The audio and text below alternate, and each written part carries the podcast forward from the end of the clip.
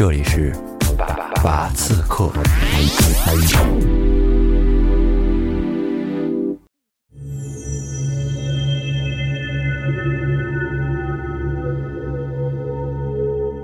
Hello，大家好，这里是把刺客，我是你们的老朋友梦姐。大家好，我是艾文。啊，今天呢，这个这个还是南哥啊，还是南哥。咱们之前听到南哥的节目了啊，他之前聊的是帝国银行抢劫案，呃，对，做一个日本悬案系列。哎，日本悬案系列。所以今天呢是南哥带来的第二期日本的悬案。嗯嗯，今天这期特别精彩。哎，今天这期是三亿日元抢劫案。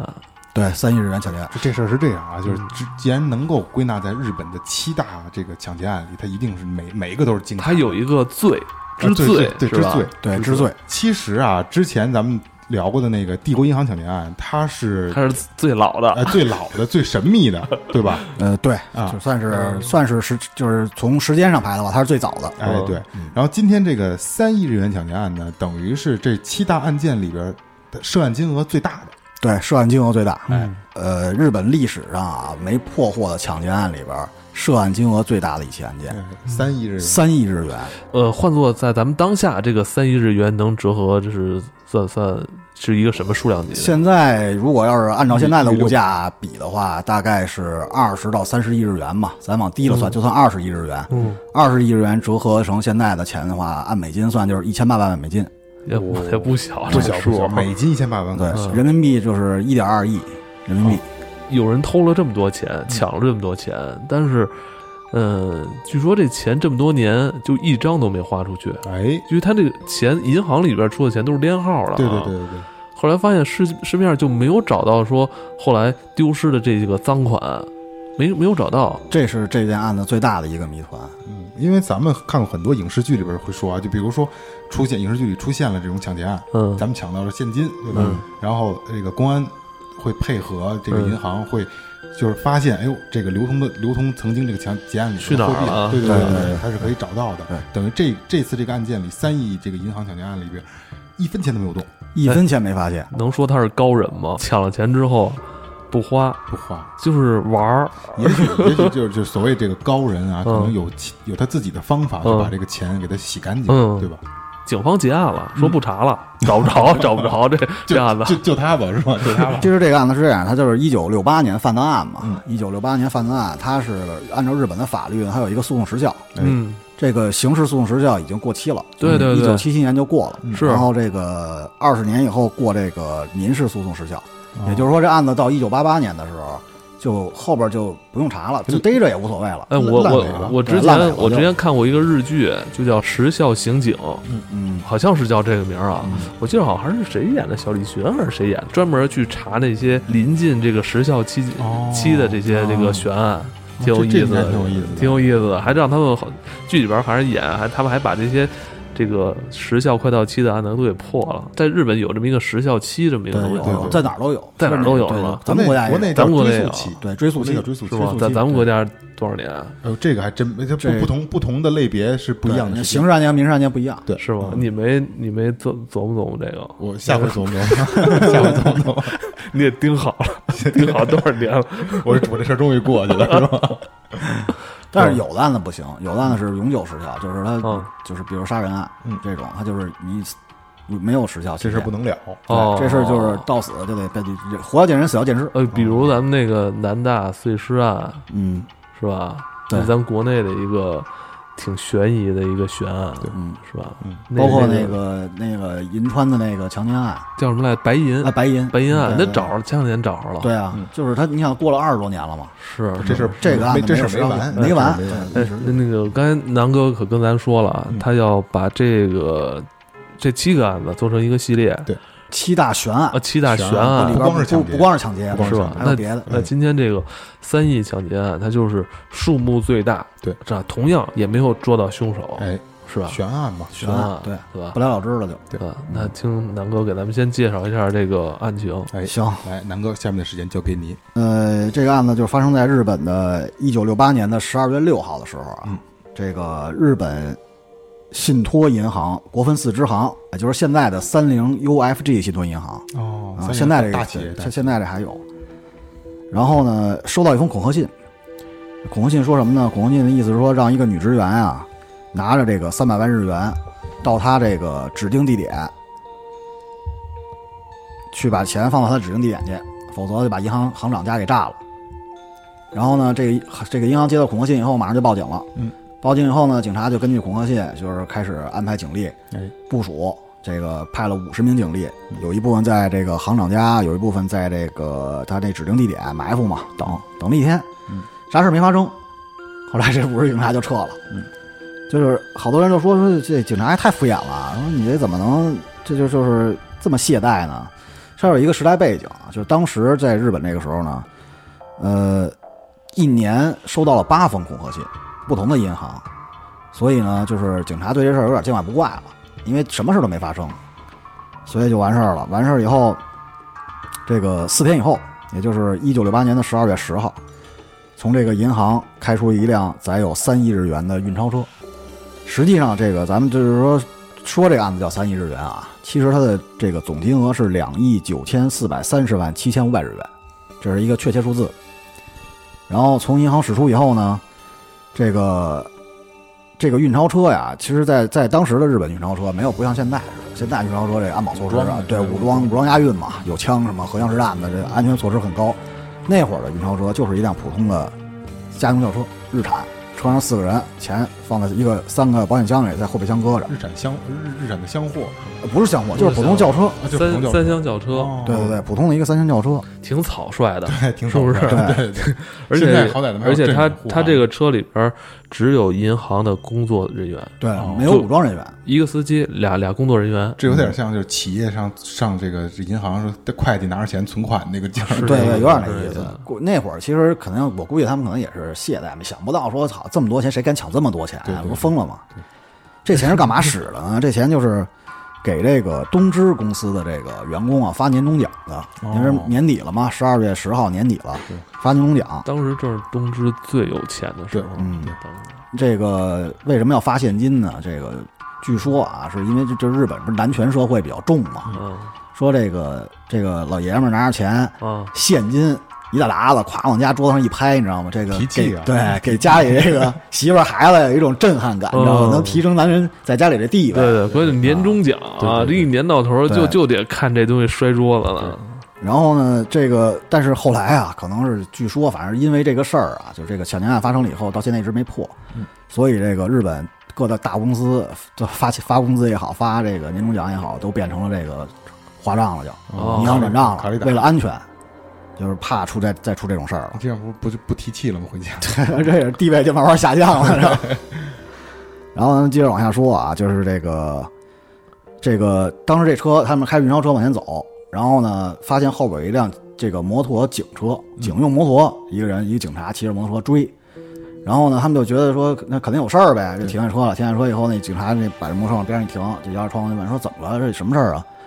他说你们银行行长家发现炸弹了，说那个你们这车呢也有问题，说现在上边派我来过来调查来了。然后因为这个银行职员知道四天前收到恐吓信这事儿，就信了，就觉得哎，可能还真有这么一回事。说上回不是没逮着吗？没出事儿，说这回是不是真的呀？然后这这人赶紧下车说你们躲远点儿，车上有炸弹什么的。这帮人就跑跑挺远的，地儿看着。然后这男的呢就钻到车底下了，过一会儿车就开始冒烟，冒烟完了以后呢，然后他就站跑跑跑出来以后他就喊，他说这车快爆炸了，快跑！然后这帮人扭头就跑，然后这孙子上车开着车扬长而去。扬长而去完了，这帮银行职员在马路边站着，觉得有点纳闷，说这个一开始没觉得，当时第一个想法就觉得这警察太勇敢了，这车都快爆炸了，还开着车跑，你知道吗？太勇敢了。后来发现不对劲儿，为什么呢？因为烟啊还在原地冒，车开跑了，知道吗？哦，是这么一回事儿。警察接到报案以后呢，这金额巨大呀，然后就是二十分钟就把全东京就封锁了，嗯，就要逮着运钞车。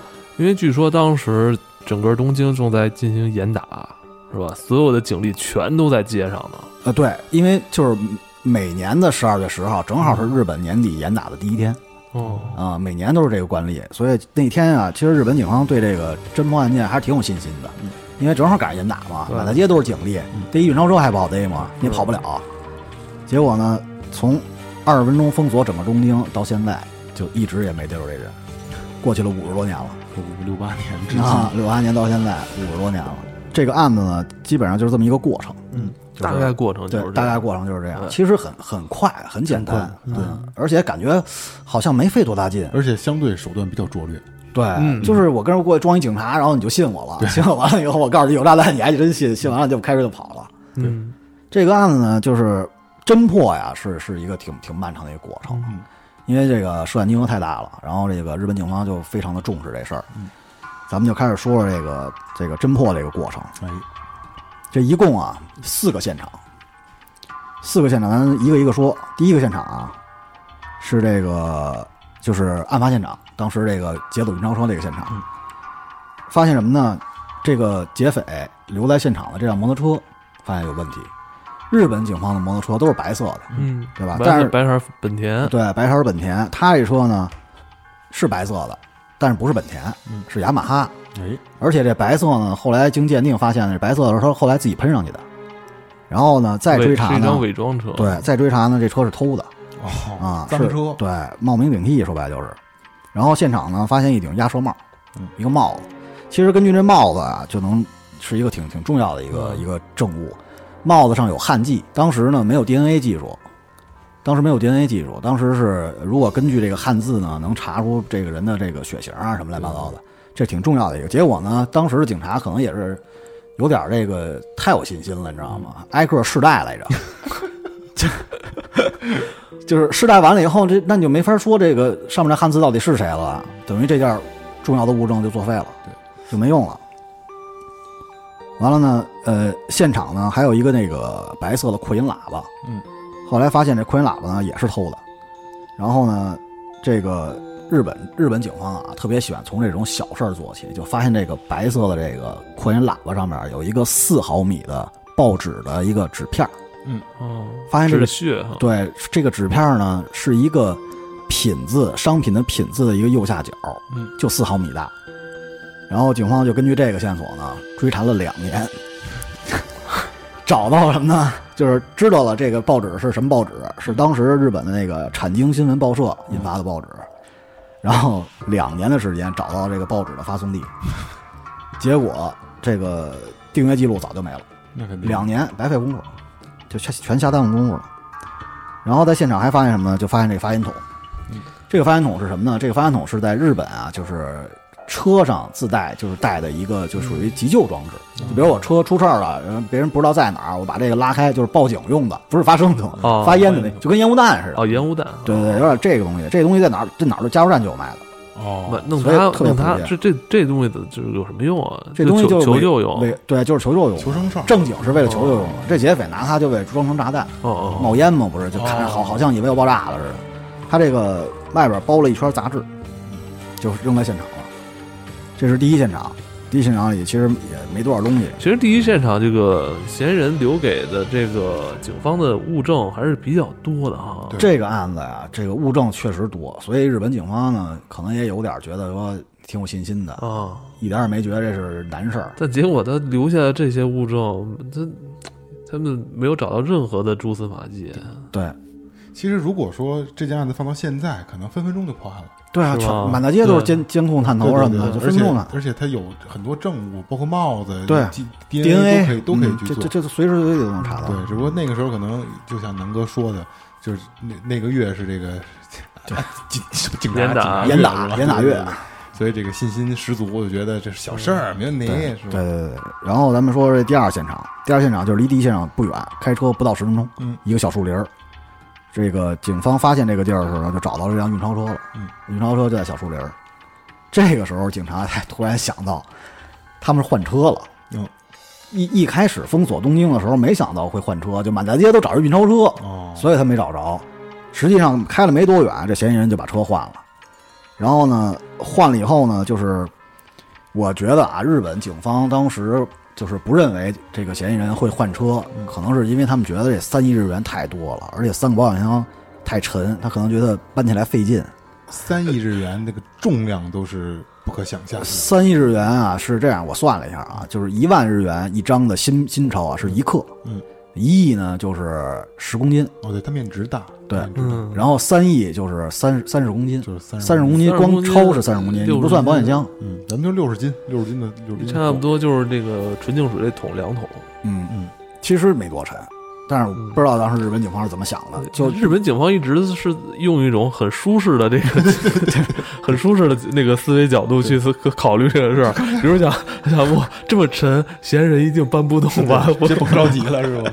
就跟咱们刚才说那个人家留在现场留着一顶帽子，然后让警察挨个试戴似的，这他妈缺心眼儿不是不是？对，就是就是，这所以案子就是奇怪就奇怪在这些地方。那、警察为什么会做出这些举动，就是很不可思议。其实这些事儿，按理说不是一个警察能做出来的，或者说按照按照正常的思维判断来说，你肯定会想到说嫌疑人肯定会换车呀，你不可能开着一个运钞车这么、嗯。这个满雷这么招摇去跑，那傻子也跑不出去吧，对吧？哎，继续，然后咱们说这个，接着说啊，说这个第三现场，啊，不是第二现场，还发现了一个这个，发现一辆蓝色的卡罗拉，嗯，一个普通的卡罗拉轿就是他，换的那车是吗？嗯，不是这个不是，这不是他换的车，这是另外发现的一辆。嗯然后呢，接着往下说啊，说第三现场，第三现场是在一个中学附近的一空地，这空地上发现了一辆绿色卡罗拉，嗯，然后咱们就就是琢磨这事儿啊，其实这个第一二三现场啊，它不是一个，就是我刚才说这顺序，这个顺序不是按照它的时间顺序走的，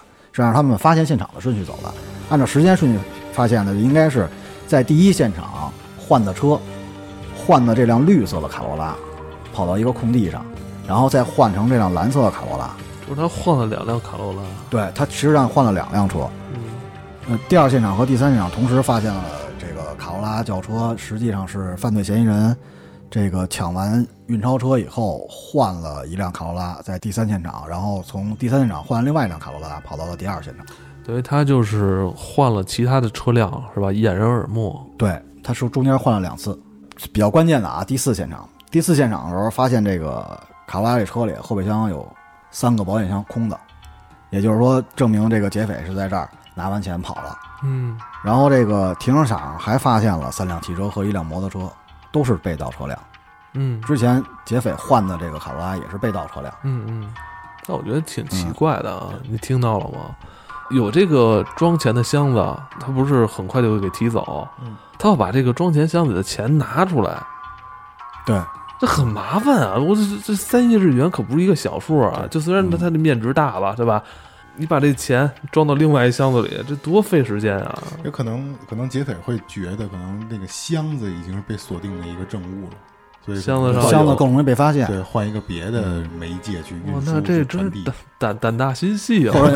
你哪怕拿麻袋装这钱，都比拿箱子安全。你看那个旁边那条街，这这这警车正在摇铃呢，是吧？你这在这倒钱，我操，我操，是不是有有点他还原现场？他确实有这个意思啊，因为他咱们一直一开始就说了，说当时正值这严打呀，对满大街全整个哦东京全是警察呀，嗯，危机时刻是吧？他他首先想的不是逃，这一箱子钱转移到这另外一个箱子里，我觉得这这抗压能力真强啊，说明劫匪就是经过精心设计了这个事儿，哦。不是说一拍脑门儿我就想去抢去。他他已经能判断到在那一天所发生的所有事儿，他都预演过。对他觉得我宁可花大量的时间成本去转移这个钞票，嗯也不能去再拿那三个箱子，因为那三个箱子太识别度太高了，很显眼。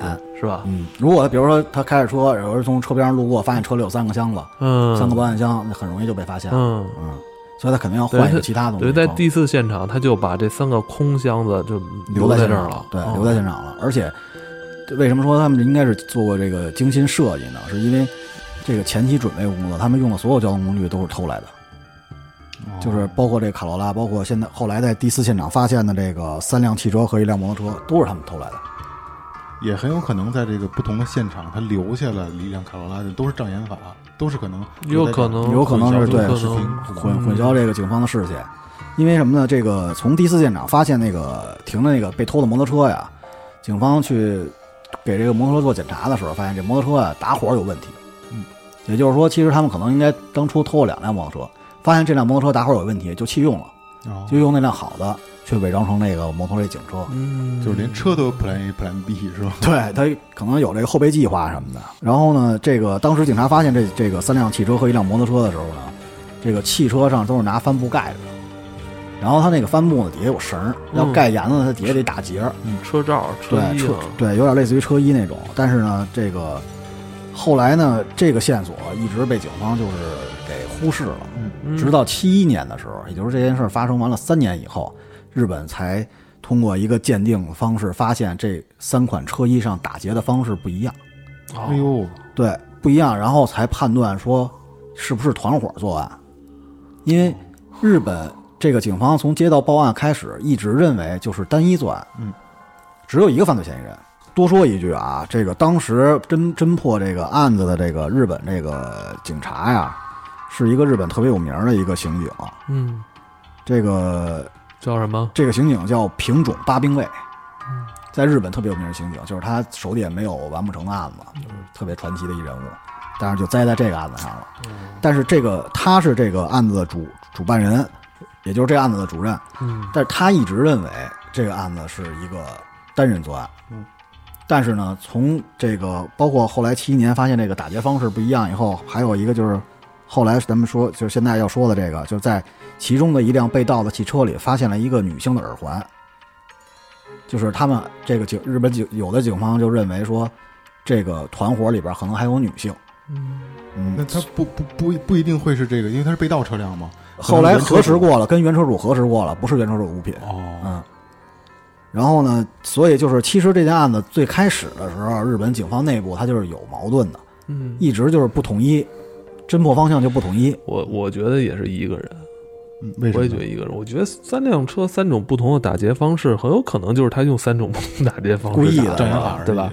他障他障眼法，而他他是可能是为了混淆视听吧，对对对甚至甚至可能想给警方制造一些不一样的不不一样的错觉是吧？但是可能警方比较蠢，压根儿就没有注意到这个事儿。戴还戴是是戴帽子，这个案子就是传奇，就传奇在这地方，嗯就是从这个作案手法呀和这个现场的一些情况来看呢，单单人完成呢难度比较高。难度比较高，但是我我我一直想到说，后来这些钞票没有没有花出去，没有在市场流通，嗯是吧？嗯，啊，当然你也有可能说，像你说的，有可能是洗黑钱或怎么着流到外国。但我觉得，如果是团伙作案的话，这钱很难保证这么干净啊，不不流出去，不流出去很难啊。这就是就是就是后来这个好多人的另外一个观点，就是说，一认为这个平种这个八兵卫这个人说的是单一作案的一个重要的原因，就是如果团伙作案的话，这么多年能保证所有人都守口如瓶，是一件很难的事儿。对对啊，嗯，这个真的很难，保不齐谁心动了，这钱得花了，你知道吗？说我想买买个什么豪车这那的，对啊，我买我要买 PS 五，而且那个时代又没有什么网络付款，对吧？对他他不可能说不需要现金。对，你想，如果他是团伙作案的话，他费这么大力气，这哥哥仨哥俩的是吧？费这么大力气办这个案子，最后不花出去，刺激，我操！我觉得啊，如果不花出去，最后可能这变成凶杀案了，这互互相得互哎对对互对啊，相捅分赃不均，到时候就打起来了啊，很很很正常。咱们好多影视剧什么的也都描述对这个场景。对对对，或者说，是不是还有一种可能，就是这个自导自演这么一个案件？我觉得他是不是就是想诚心戏弄警方，我觉得我甚至想到，甚至说他想戏弄这个品种，这个这名侦探是吧？是吧？也有可能，嗯这都都有这种可能性是吧。因为猜想我觉得咱们。聊这个悬案啊，最好玩的一个地方就在这儿，哎就是开放性的，对，大家什么想法都都会有，就是。毕竟这案到现在也没结，如果谁一个想法哎真的是能帮助这个案子把这案子破了，或者虽然是这个时效过了，嗯，但是能给一个最终的结果也是好的。我觉得，我猜测啊，这个事儿，我觉得，嗯，应该是个人。嗯。我觉得我我比较倾向于个人作案，就是因为我我也我也觉得不太相信说一个团伙，然后抢完钱以后，然后嗯。不花这个钱，或者说能有人真的做到一辈子守口如瓶，因为这个事儿是一个能吹牛逼的资本啊。是。对六八年，谁万一喝多了，哪天高兴，咔咔就就就说了。咱说他六八年犯案，呃，咱们猜测这个嫌疑人当时三十岁，嗯嗯，六八年到现在多少年了？五十多年了，五十三，年，五十三年了，八十多，是吧？他嗯他还能憋着绷绷得住吗？还绷得住吗？我觉得临死前还不得说一下。对啊，而且这个时时效期也过了，就算是他自己真正站出来承认，也没有人哦，对，时效期过时效期了，过了时效就不追究了，他还不出来，没有办法。嗯，我觉得这人可能在某种程度来说是一个，呃，这个心智非常成熟，而且呃非常能沉得住气的一个人，对是吧？这件事儿可能对于他来说不是一件大事儿，嗯哎，你们有没有这种感觉？就是很轻松，是不是？是吧？很轻松，是吧？你你看有的的那个。有人我我身边那有的喝多了在树边撒尿那种人，你你你你第二天你说，哎，你知道你昨晚喝多在路边撒尿呢？他绝不是事儿，嗯，因为他干过更狠的事儿，有过吧？有过吧？能理解？那怎么能理解吧？能理解吧？所以我觉得是不是像这这这个人，就是这这个这个高人，我觉得他他干了这么一件三亿日元的抢劫案，他自己精心自导自演这么一案子。干完了，他觉得哎无所谓，嗯好玩儿呗，对玩儿呗。其实他可能就不是为了钱，对，他可能是为了某一种成就感。是，嗯，反正日本是有这样的变态，对对对对，是吧？有这样的。咱们接着往下说说啊，嗯。说这个日本警方后来呢，这个整个这个所有的这个现场，四个现场，包括这个寄的这个恐吓信，一共是一百二十多件证物。对于当时的日本警方来说，其实他们还是觉得很自信，证物一百二十多件，你还能还逮不着一人，嗯，对吧？而且还有目击者呢，嗯，他还有现场那个对啊，这个银行的工作人员呢，还能嗯。还看见他长什么样，是。还有目击者呢，逮不着人，就就太奇怪了嘛。他们从这个这个这个恐吓信啊是邮寄的，上面有邮票，邮票上这个是拿唾液粘上去的。嗯。然后呢，这个经过化验呢，发现这个这个唾液是属于一个 B 型血人的，就是这个唾液沾唾液的这人是 B 型血，他们就觉得这犯罪嫌疑人就应该是 B 型血。嗯，然后呢，就是而且呢，这个这个恐吓信啊，一半手写，一半儿是从这个杂志上剪的字儿嗯哦啊。然后对，然后这个日本警察发现这两本儿，一共是两本儿，用了两本儿杂志剪的。等于咱们现在又回到故事一开始收到那个恐吓信的那那个证据上了哈。对，这个日本警方因为实在是找不到 其他的这个破案的方向了，就只能嗯这个翻回头来想到这个恐吓信了，可能能从这儿打开一个缺口。嗯然后翻回头来接着找这个这个这个嫌疑人，他这个用了两本杂志拼出来的，拼出来的这部恐吓信，而且这个这个现场发现的那个发烟筒上面包的杂志，也是这两本杂志的其中的一部分。嗯然后呢，日本警方呢就发现，就是找这两本杂志什么杂志吧，就看看是不是根据看杂志的人，嗯这个什么什么人看什么书嘛，是是吧？对，没没没准能找到这个人什么样是什。么杂志？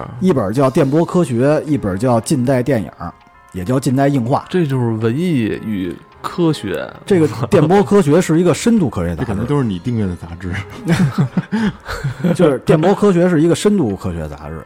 这个电波科学，然后呢，这个近代电影呢，就属于这种文艺青年女性观看的比较多的。嗯所以后来那个怎么说呢？我感觉好像也是，感觉有点像这个混淆警方这个办案方向这么一个感觉。如果要是一个人作案的话，嗯他买这两本杂志，有可能是为了这个用的。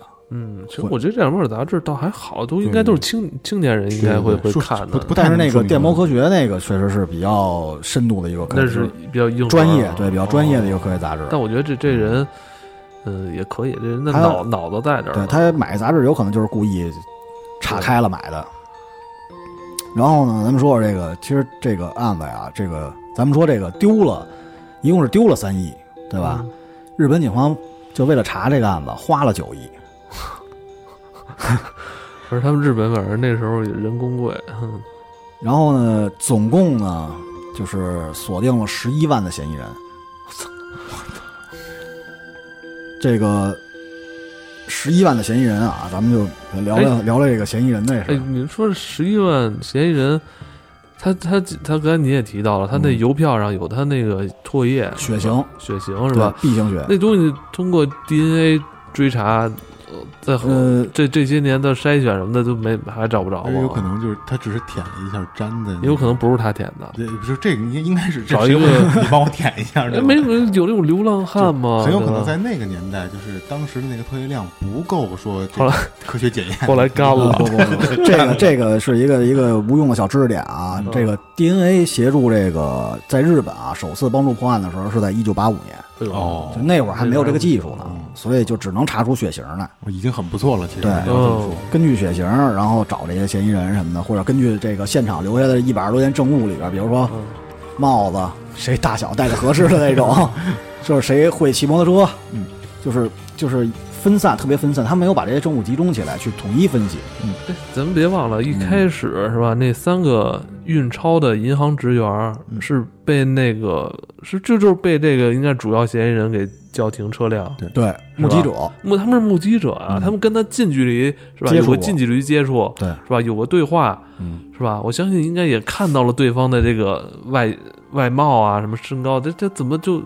但是这个三个人还还这个日本警方后来呢，通过这目击者做了制作了一幅画像，嗯。然后呢，这个事儿呢也是也是觉得日本警方确实有点愚蠢，嗯就是他先给这个这个目击者啊看过这个照片，他们当时日本其实当时已经锁定了一个嫌疑人，嗯，这个嫌疑人就是代号就是 S，是日本当地的一个这个暴走族的一个小头目，才十九岁，嗯。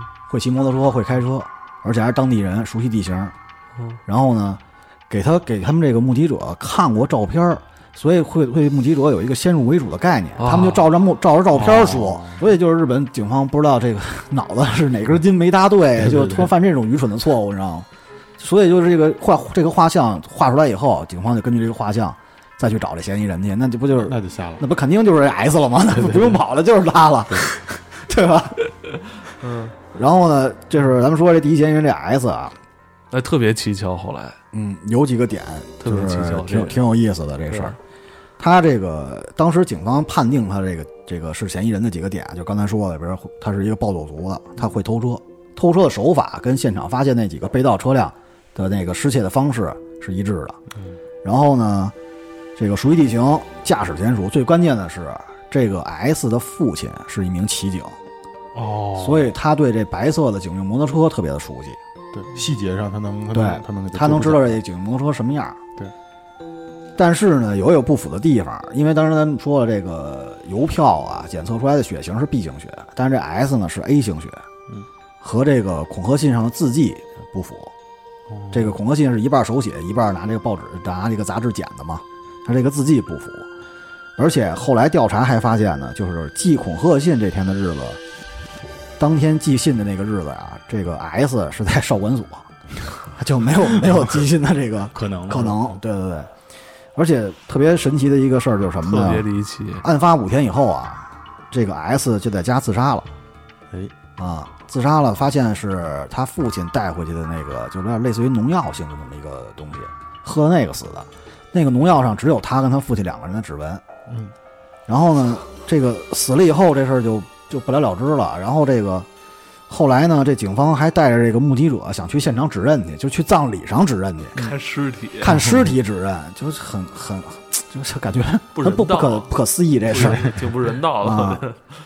最后人都死了，你说你后来最后什么呀？最后到最后的时候，其实警方已经放弃了那个那个肖像，因为觉得那个肖像画的就本身就不科学，就制作方式就不科学，你知道吗？根本不可能认定这个画像看的特别特别普通，我觉得 对长得长得有点像你，不说，真有点有点单眼皮，是不是？对，单眼皮。就跟你是双眼皮似的。我跟你说，你要戴着头，他因为他戴着摩托车真的有头盔呢点，，真的有点像他你要，戴着那半盔，跟挺像的。特别像。好好好好好，来继续。但是后来这个肖像就被警方给否否定了，就你看否定了。不能用这个这个肖像去破案了。然后那个，但是呢，日本媒体一直抓着不放，就后来还是拿这个肖像去做报道。这就是就是单单独后说了，这就无所谓，其实跟案件也没什么太大关系了。然后我们说说这个第二个嫌疑人，第二个嫌疑人叫 K，代号 K 嗯。老 K，对，这个人是谁呢？这个是 S 的女朋友，哦，嗯，还是还是跟他这儿和他们家对吧，二十六岁。然后呢，后来发现什么一个问题呢？发现就是当时在车上被盗车上发现一个女性耳环嘛，嗯，后来发现，这个可能这个耳环不是女的戴的，是个男的戴的，哦就是这个 K 戴的。这个 K 是男的，这个 S 是同性恋，哦，所以 S 的女朋友这个 K 是个男的，哦，他也戴耳环。嗯，然后呢，但是呢，因为这个这个警方还是这个证据不够充分，只是怀疑有这个可能性。嗯，后来就是也没办法，逮不了他。最后这个 K 呢就出国了。出国以后呢，据说在国外又开这个什么同志酒吧呀，然后又购置房地产呀什么的，就发家致富了。回国以后又买了豪宅，嗯，这钱哪儿来对？，过了十多年以后回来以后买豪宅，警察还得问啊，说你哪来那么多钱啊？他说我在国外要找一干爹嗯，没毛病。对 太狗血了，我操！啊，这这不找一干爹你管着吗？这警察也没辙，你知道吗？就这种东西，这就也没法说。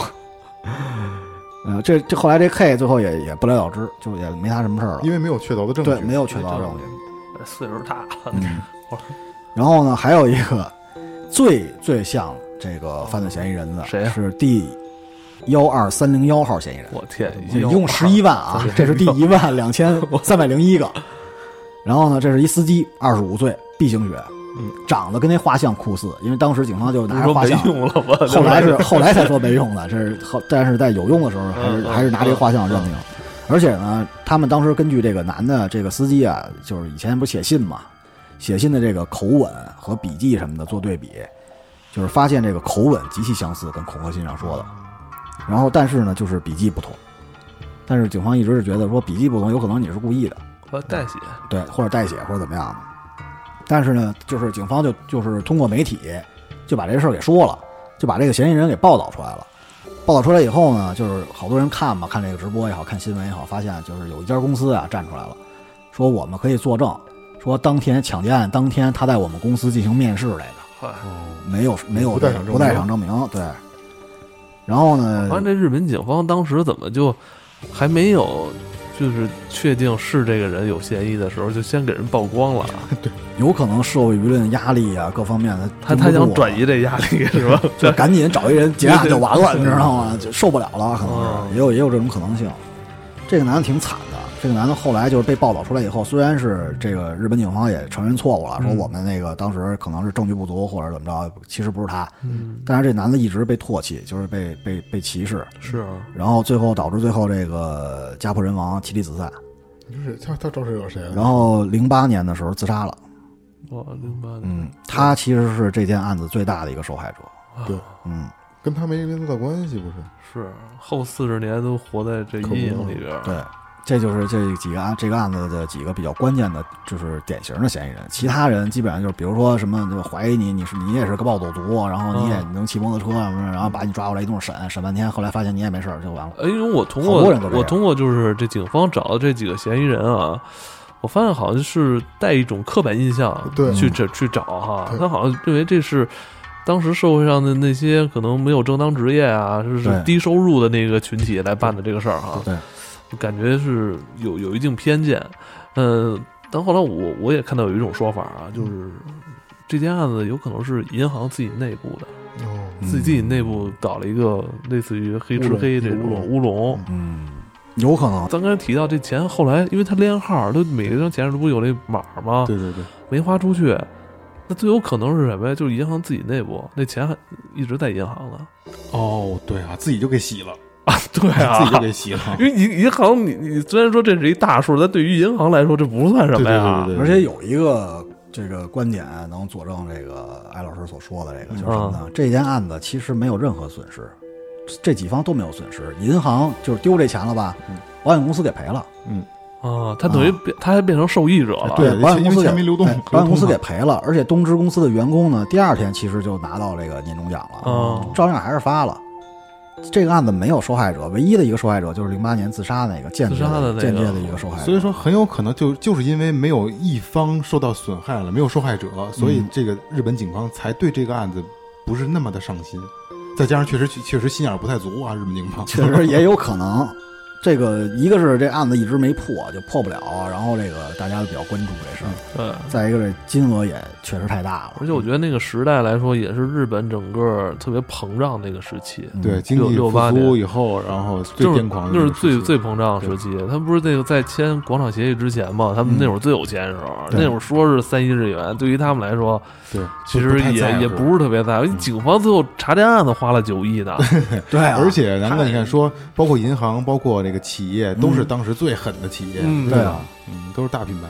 而且这个这个时效期过了以后啊，就是一九八八年民事诉讼这个时效都过了以后，就开始有一帮人站出来，就说啊，这案子那是我的，我做的，嗯，当年怎么怎么着，什么这那的，我这事儿我办的。后来这个警方就挨个调查吧，最后都发现其实跟他们都没关系，因为什么呢？因为这个保险箱里啊，除了有这三亿现金，和信封以外，还有别的东西。嗯，这个东西是只有劫匪才知道的。对，自称去办案的，就是作案的这些人，他们根本不知道里边有什么。呃，就是说，咱们虽然看到了警方公布了很多物证啊，嗯现场留下了一些线索，但其实警方还有一些是没有公布的。嗯，对，没有有隐瞒的，他是这么说，对我就我觉得可能警方也是想给自己留下最后一丝 尊严，有有可能是。就是你们 都你们都觉得我傻，其实我可能留了一后手。我跟你说我有后手，但其实有没有不知道。对对对，有可能。给自己给自己争点脸，争着就留留保有一丝尊严吧，对对对对吧？这个案呢是日本警日本这个这个这么多年以来就是最有名的一个案子。这案子就是刚才艾文说说，就是它比较离奇啊。还有一点特别有意思的在哪儿？我个我个人认为啊，嗯，嗯就涉案金额最大，嗯，但是它的作案环节极其简单 对简单啊，简单这是一个特别，有意思的。很简单。对就包括它是它这个发烟筒，嗯其实那发烟筒它随处可以买到，就是日本的所有加油站都能买到。嗯但是它呢，那个还做了一些就是改进，他把那加烟这个这抽烟筒发发烟筒啊，装了一个那个磁铁，嗯，想吸在车底，哦，然后带着就是车冒一边冒烟一边跑，哦不是更真吗？对显得更更帅一对。，但是他呢缠这个磁铁的时候用的是铜丝，嗯铜丝呢这个不太对这个磁性那什么，他就没粘住。哦实际上他其实想带着跑，只不过就把这没吸住，然后就掉在现掉落在现场了。嗯所以说这作案手段比相对比较拙劣，但是就是极其简单的这个，他他却成功就是你说他精心，策划了吧，也可能他确实策划过，嗯但是你说他策划多完美，其实也没到那份儿上。其实我感觉就是这个案子破不了，到现在为止这么长时间，一个是他这个 就刚才说这个犯案人员这个，一个是他你说他有没有精心策划，他可能策划，但是没那么完美。再一个就是日本警方可能太过于自信了，嗯，他们还一直认为说这个案子太容易了，就是我觉得警方能跑哪儿去啊，对吧？警警方从从这事儿来说，警方感觉就是像那个时代的日本一样，就非常膨胀，对也对这些事儿好像没有那么没有那么用心哈。嗯，而且犯其实中间犯了好多这种。哎你说他们当时呃当时那天是吧，满大街警察，据据说全东京所有的警力全都出来，全在这个大街上巡逻。演就哎，你说怎么就这这么一辆，而且是一是豪华轿车啊？当时那辆车是很豪华的，居然就没有找没有看到。所以这些所有的条件串在一块儿，这个事儿就很容易往阴谋论那儿想，包括说刚才你说的银行自己内部作案，对吧嗯？对，有很多种可能，嗯，骗保，对对对，骗哎，有可能哎，骗保还落钱，他闹不好，他他三菱银行可能他他保险上的也上三菱他们家的，啊，对啊，自己家车不是不是，他是他这个后来赔赔款的是一个外国的银行，哦他上的是外国那那太有可能了应该不会上自己家的，那那那太有可能是三菱就是骗破保。破案了，破案了，骗保 五十多年日本没破的案，今天咱咱们给破了我觉得你要这么说，如果是一家外资的保险公司的话，那骗保太合理了。对对，可以理解了这事儿。对，因为外国保险公司给赔了，有可能是这个银行跟警方都勾着。